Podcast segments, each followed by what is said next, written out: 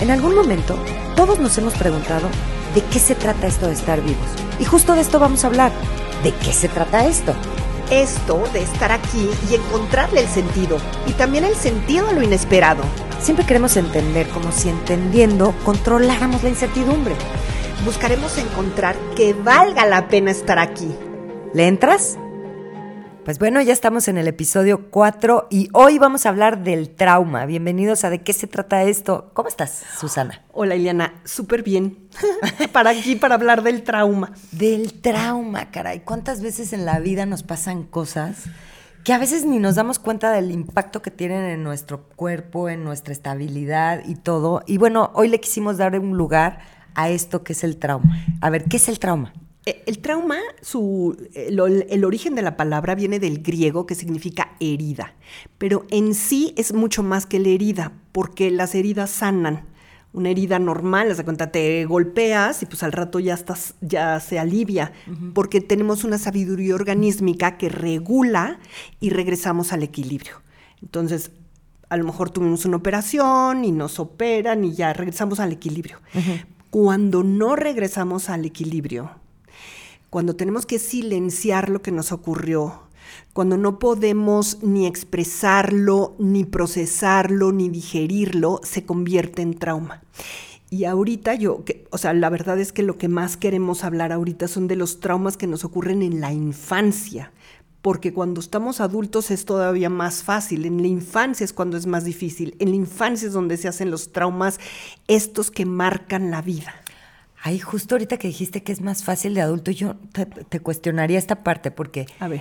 te pasan cosas que te generan un dolor, un trauma, pero además se suma con las heridas y los traumas que sufriste en la infancia. Ah, y claro. No, no es más claro, potenciado.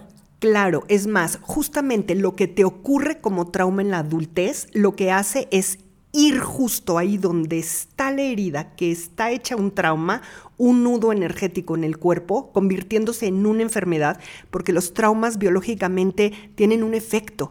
Entonces, justo lo que te está ocurriendo ahorita va y toca para que pueda salir la pus de esa herida que jamás trabajaste, que no asimilaste.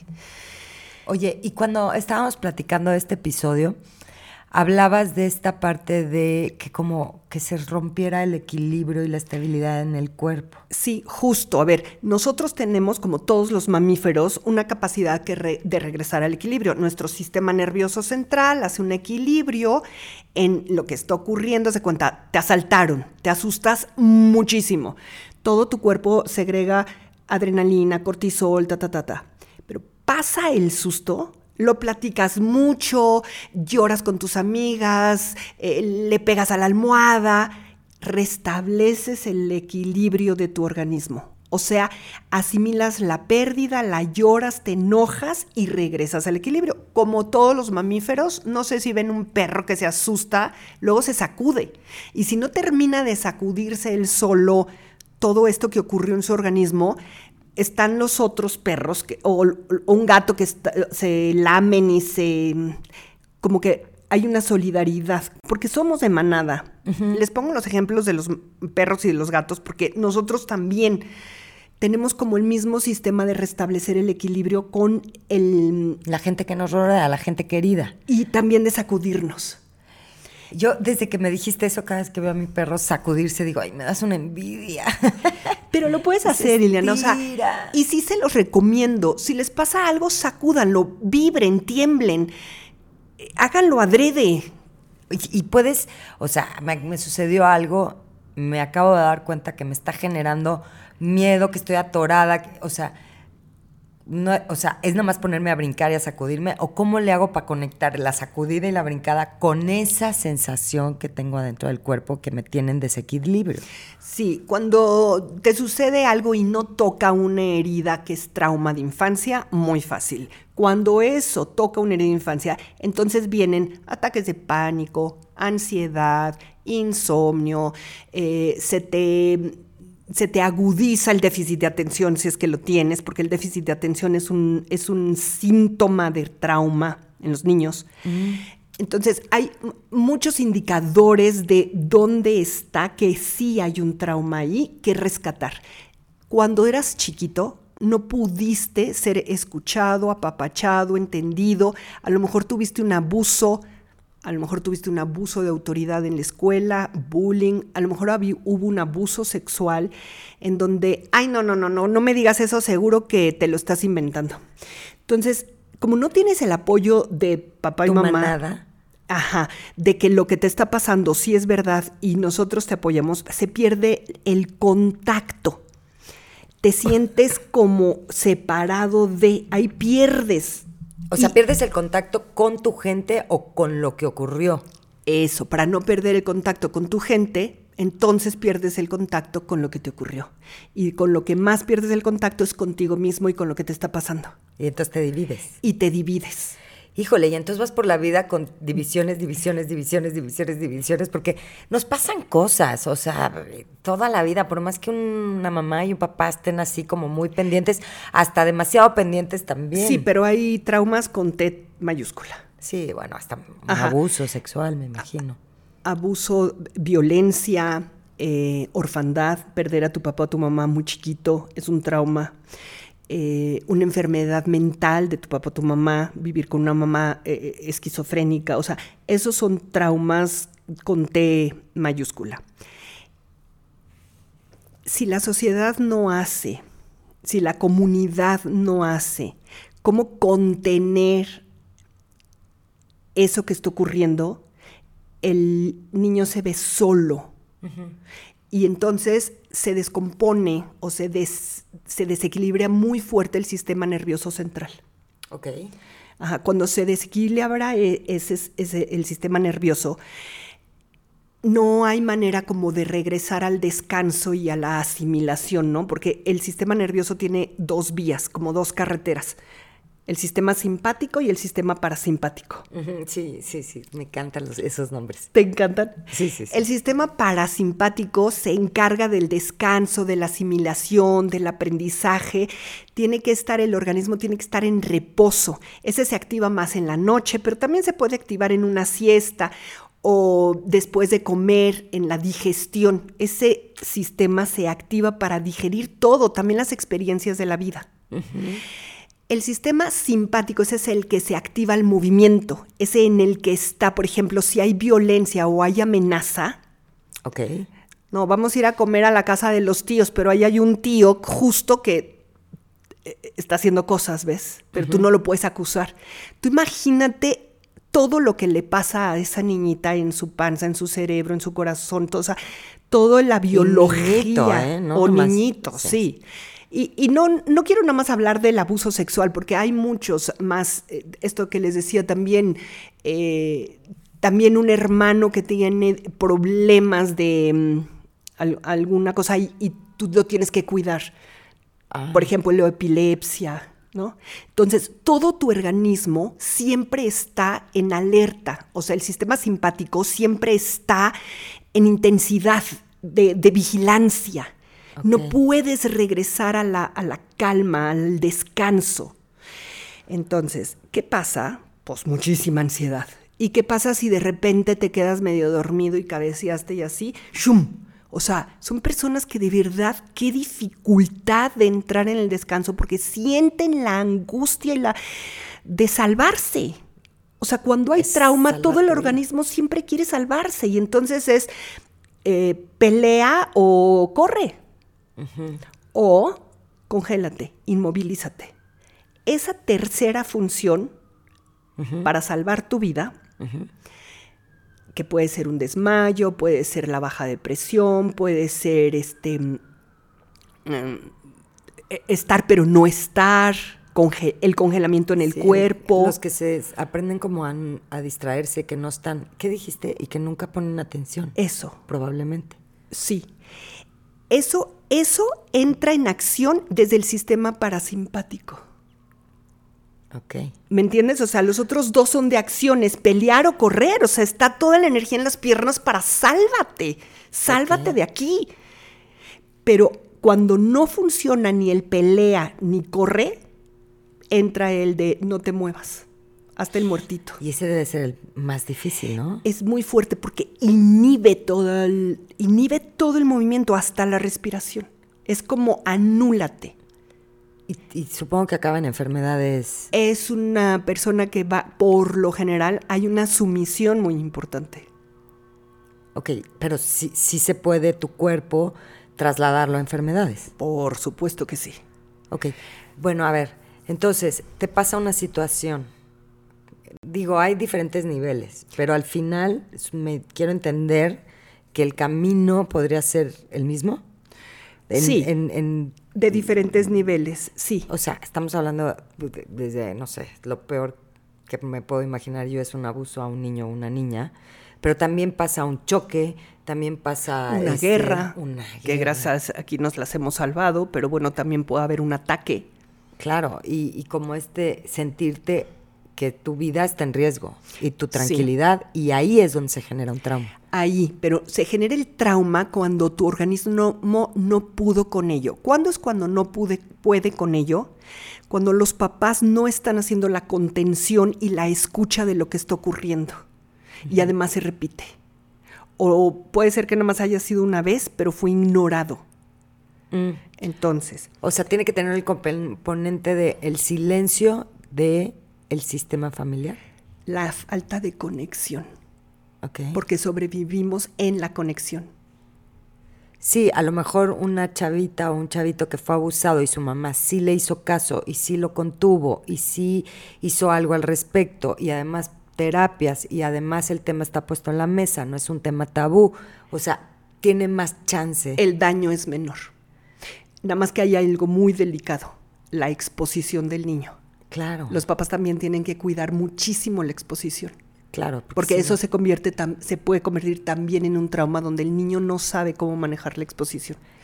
Ahora, quiero platicarte algo muy importante que el niño cuando tiene esta esta falta le le está haciendo la falta de sus necesidades de parte de los papás. Un niño de dos años no sobrevive sin sus papás. Le conviene más pensar que él está haciendo algo mal y que en él está el mal que en lo que ocurrió y en lo que está afuera o en sus papás que lo están haciendo muy mal. A lo mejor eh, hay un abuso de negligencia. Eso también es abuso. ¿Cuántos tipos de abusos hay? Pues está, pues, a ver, aquí apunté algunos. Abuso físico, sexual, emocional, el abuso de negligencia, la orfandad, ya lo había mencionado, la orfandad, ya. eh, la enfermedad mental, la eh, violencia en la casa, alcoholismo, El- el- divorcio. El divorcio es un trauma para toda una familia, ¿no? Para- sí. Y ahorita de que hablas de el divorcio es un trauma para la familia, no nada más hay traumas individuales, hay traumas en los sistemas familiares. Y eso lo vamos a tocar cuando hablemos de constelaciones familiares. Ay, buenísimo. Oye, hablaste del abuso emocional. Abuso emocional. O sea, donde no hay est- esta agresividad que es muy vista, pero hay un chantaje, hay una manipulación. ¿O a qué Ay, te refieres? mijito, tu papá otra vez se fue con la secretaria. O sea, ¿qué, qué tiene que enterarse el hijo, no? O sea, es como tus asuntos con tu marido, déjalos en ese nivel. El hijo que tiene cinco años no te va a traer el Kleenex para que te limpies la lágrima. No, porque además nada más generas como esta angustia. Eso es abuso emocional. Ok. Ahora, eh, ¿es fácil distinguir que tienes un trauma por abuso emocional? A ver, Es hay que como... hay cosas que son muy evidentes, pero hay otras que no. No, claro que no. Por supuesto que hay como ciertos rasgos de las personas que se quedaron en esta situación de desaparecer. Porque no voy a atacar a mis papás ni los voy a culpabilizar a ellos, más me echo yo la culpa. Entonces son personas que están muchísimo más atentas a las necesidades de los demás que a sus propias necesidades. Se desconectan de sus propias necesidades. Luego es también es como me voy a poner mucha más atención a las responsabilidades, a las obligaciones, a hacer lo correcto que a lo que yo quiero. Oye, ¿y cómo, cómo puedes identificar ese trauma? ¿Cuál- cuál- es más, ¿cuál es la diferencia entre un trauma y una herida? Eso, que la herida te ocurrió y, y se sana, como, ay, me caí, me rompí la piel de la rodilla y pues pero, dos pero sí semanas siempre te ya- hablan de estas heridas de la infancia que te cargamos el resto de la vida. O sea, no necesariamente sanan esas heridas. ¿O qué? La de abandono. Sí, pero aquí estaríamos mezclando como situaciones de infancia que tampoco se resolvieron y sí pueden ser trauma, ¿no? Sí se puede quedar el trauma de una traición o la, el, eh, de un abandono, se murió la mamá, quedó huérfano, ahí hay un trauma, hay un abandono muy importante. Pero aquí estamos hablando de traumas específicos, de cosas que ocurrieron, que claro que se convierten en heridas, pero estas heridas sí se puede decir que son los traumas, pero la herida como tal, como la estamos hablando aquí, es lo que ocurre, es como, pa, te doy un en la cabeza. ¿Qué es lo que es el trauma? ¿Que yo te pegué o que no se sanó esto porque te pusiste un parche y ahí se quedó podrido? Em, el, el parche y lo que sentí que me agredieras. Exacto, y que no, y que no regresa, que no lo pudiste asimilar, que no lo pudiste digerir, que no lo pudiste sanar. Eso es lo que es trauma. Ok.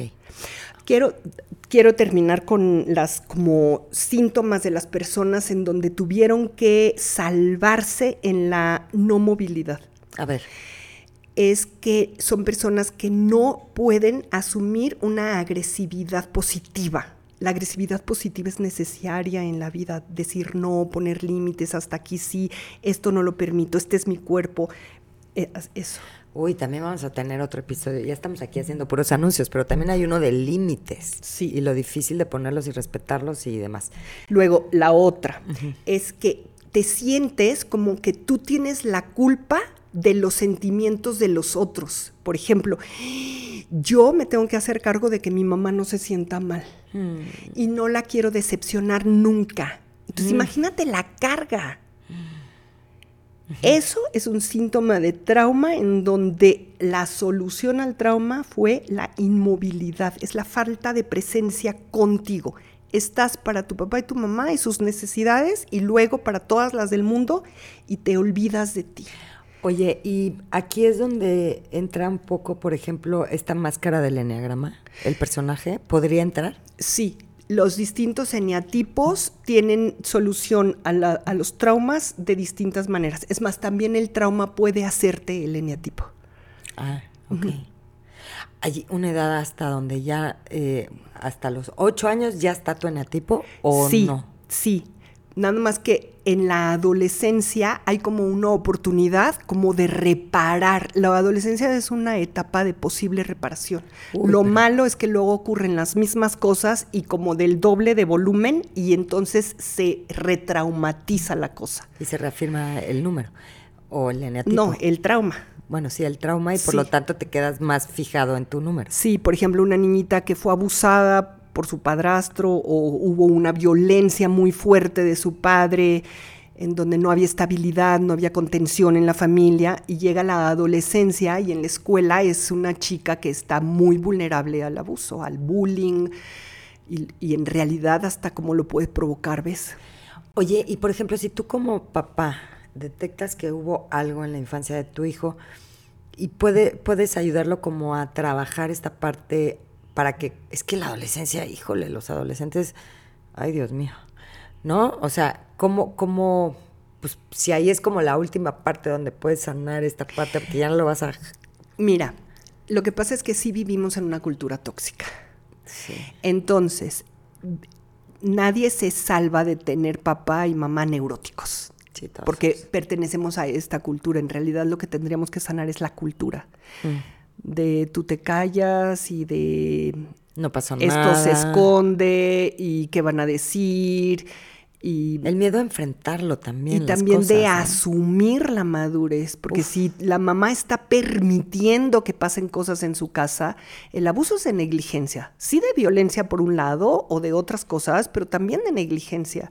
Es una falta de madurez para poder decir hasta aquí o esto no lo permito y proteger a los hijos. Cuando llega la adolescencia, esa mamá si no ha hecho nada y ese papá si no han hecho nada, pues lo que hacen es se sigue, o sea, es como una ceguera. Ok, ok. Bueno, ¿qué podemos hacer con el trauma? Ah, está genial. Yo les quiero recomendar que, que busquen a Gabor y a Porges. Son los que más me gustan de cómo hablan del trauma. Gabor y Porges. Ahí les pondremos, ¿no? En abajito. Gabor y Porges. Sí.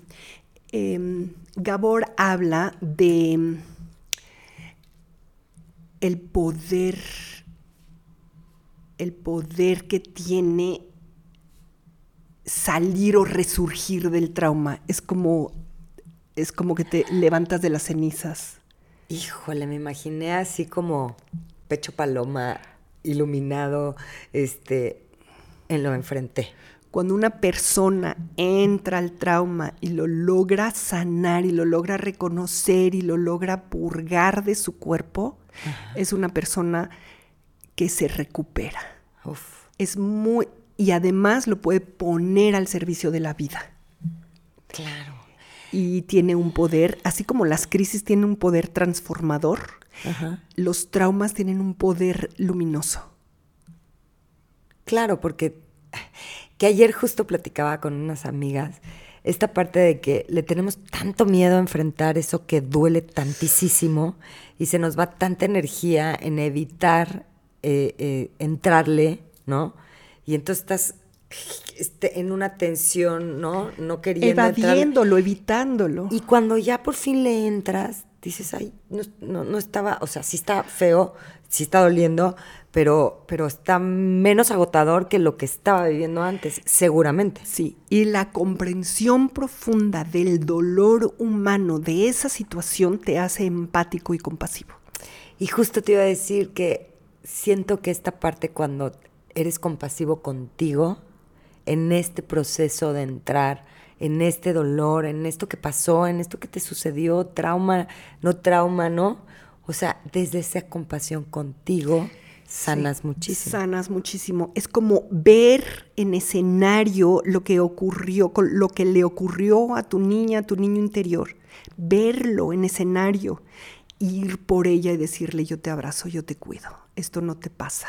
Wow y poder hacer las paces con esa situación y poder poner en un lugar adecuado a tu papá y a tu mamá en donde los tuviste que rescatar de tus ganas de rebelarte, de, de, salvarte. Y lo que hiciste fue destruirte a ti para no destruirlos a ellos. ¿Y siempre tienen que ver mamá y papá?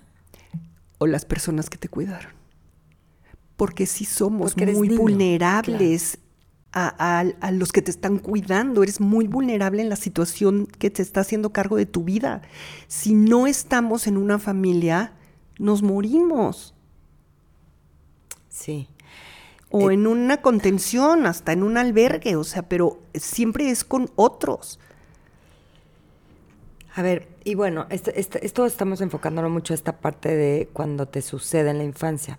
Y yo estoy acordándome, por ejemplo, estoy tratando de hacer memoria en algo que yo considero que me traumó, que son em, eventos. Por ejemplo, tengo un evento en donde me acuerdo cómo estaba vestida, en dónde estaba parada, en donde cuando recibí una llamada de una cosa que me dolió muchísimo. Entonces, eso es un trauma. Me dolió, o sea, y, me acuerdo perfecto, o sea, de, de todo lo que estaba pasando. Me costó mucho trabajo salir de ahí, pero ahí ya no hay mamá y papá. O sea, ahí está esa situación que me pegó y me atoró. Ajá, ¿Cuánto tiempo te, te tardaste en restablecerlo? Uy, yo creo que como un año. Ok, eso no es un trauma. Ah, ¿no? Eso es un shock en donde te tardaste un año en procesar el shock. Ah, ah o sea, hay diferentes. Sí, porque es trauma cuando ni siquiera lo puedes nombrar. Mm se queda un trauma cuando no lo procesaste, cuando no lo digeriste, cuando no lo asimilaste, cuando hay una distorsión en la percepción de lo que pasó. ¿Yo fui la que lo provoqué o me sucedió? ¿Yo tuve la culpa? ¿Yo pude haber hecho otra cosa? Eso es una distorsión. Ah, ya te entendí. Ajá. O sea, no quiere decir que todas las cosas fuertes que te van sucediendo en la vida van a generarte un trauma. No. Eso es un shock. Y pues lo trabajarás y lo sobrepasarás y sanará. Digo, la vida sigue. un día entré a la casa, o sea, y estaban los ladrones, por supuesto que qué shock, o sea, todo mi cuerpo lleno de adrenalina, con miedo, protégete, paraliza. No, corrí, ahí corrí, ¿no? O sea, pero todo, ah, ¿sí todo. te pasó de verdad? Sí, sí, sí, me pasó Ah, de verdad. O sea, claro que es un evento que puede ser traumático, pero no queda traumático porque lo procesas, lo asimilas, lo platicas. Ah, o sea, entonces el chiste aquí sería poner atención en esas cosas que nos pasaron que ni siquiera podemos nombrar. Exacto, que ni siquiera te acuerdas. Es que esa es otra, eso te iba a decir, No, o te sea, yo tengo pacientes que de plano están dándole con que la ansiedad y los ataques de pánico, ta, ta, ta, y no se acuerdan dónde está. Y, y- y lo malo es que muchísimas terapias y muchísimas personas lo que están buscando es cómo quitarse la ansiedad, no es el qué provoca la ansiedad, no, no, no buscan el origen, ¿ves? Una persona ya demasiado va a terapia y lo que estamos buscando rascando es lo que se quedó sin expresar. Y la terapia corporal justo eso hace, porque moviliza la energía del cuerpo, la moviliza a tal modo que la energía misma va y golpea donde está atorada la energía. El trauma es una energía que no se liberó, no, no, no se, no vibró, no, no se sacudió, se quedó atorada aquí con nódulos apretados aquí, el, diafragma contraído, los hombros así, es- se nota hasta en... Mis hombros. Es que yo soy así. Los que están oyendo nada más en Spotify, es como jorobadita. ¿No? Hacia adelante los hombros. Sí, es protección. Es protección. Oye, ay, te iba a hacer una pregunta. Ahorita se me fue por lo de mis hombros. Pero, pero bueno, el chiste es eh, identificar eso. Ah, lo que te iba a preguntar es, cuando tienes pacientes así que ni siquiera se acuerdan, o sea, tú puedes ayudarlos a encontrar eso. ¿Dónde está el origen? O sea, si encuentras el origen. sacar el trauma. Ahora, sí, sí esa es la finalidad muchas veces, de ver qué te está atorando tu energía vital, porque el trauma atora mucha energía, en donde no te sientes con derecho, no te sientes merecedor, eh, te autoboicoteas, muchas cosas. Estás más para los otros que para ti, no tienes idea de qué necesitas, tu marido es tu dueño, muchas cosas. Oye, Entonces, ah. lo que sí hago es buscar y encontramos para liberar y lo que sana es la expresión. Poderlo decir. Y, y por fin sentir que no estás solo con tu asunto. Uf. Ay, la verdad es que sí, la red de apoyo en los temas tristes, difíciles y duros te hace toda la diferencia. La conexión alivia, la conexión es necesaria para la El sobrevivencia. apapachito, ¿no? El, el físico. La conexión, el simplemente le escucha. Simplemente le escucha, a ver, te escucho, ¿qué ocurrió? Eh, y, y llegan y me dicen, es la primera vez que puedo hablar de esto. Ah. Y primero sí es un largo rato como de rascar, luego de escuchar, luego de procesar, porque no se puede digerir un trauma en una sesión, porque si no re- tra- retraumatizas. Ah, el otro día estaba en una sesión de constelaciones y la que estaba de consteladora al cuate que estaba constelando le dijo, tú dime si estás listo para que sigamos o le dejamos aquí. Eso. ¿no? Porque eso que dices, sí estaba muy fuerte lo que le estaba pasando, entonces sí fue así como, hasta aquí lo podemos dejar o de una vez ya estás aquí y le quieres entrar, pero respetando Sí. lo que él quisiera. Sí, eso, eso qué lindo que le da la oportunidad a él decir si está listo, pero también el terapeuta tiene que tener una función paternal, maternal de cuidar al paciente. En esos momentos, no para siempre, porque el chiste de la terapia es que las personas se conviertan en adultos. Cuando tienen un trauma, hay un pedacito de ellos que tiene tres años, dos años. Ajá. Y ahí acompañamos con muchísima, con muchísima calma, con mucha escucha, para no retraumatizar. Uf, ¿algo más nos falta del trauma? Pues sus preguntas. Las preguntas, siempre mándenos sus preguntas.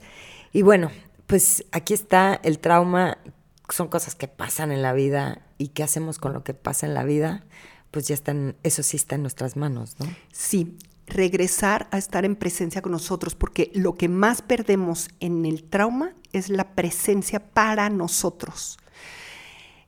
Y eso se, se reconquista, volver a estar para ti, en presencia contigo. Mm. Ojalá y hubiéramos tenido un mamá, una mamá, un papá que te digan estoy completamente contigo en lo que eres exactamente como eres. No necesitas modificar nada de ti, así te amo. Uh. Pues así, aquí lo dejamos, no, me imagino un cierre más bonito. Sí. Ay, Les gracias. mandamos un abrazo. Gracias, nos vemos.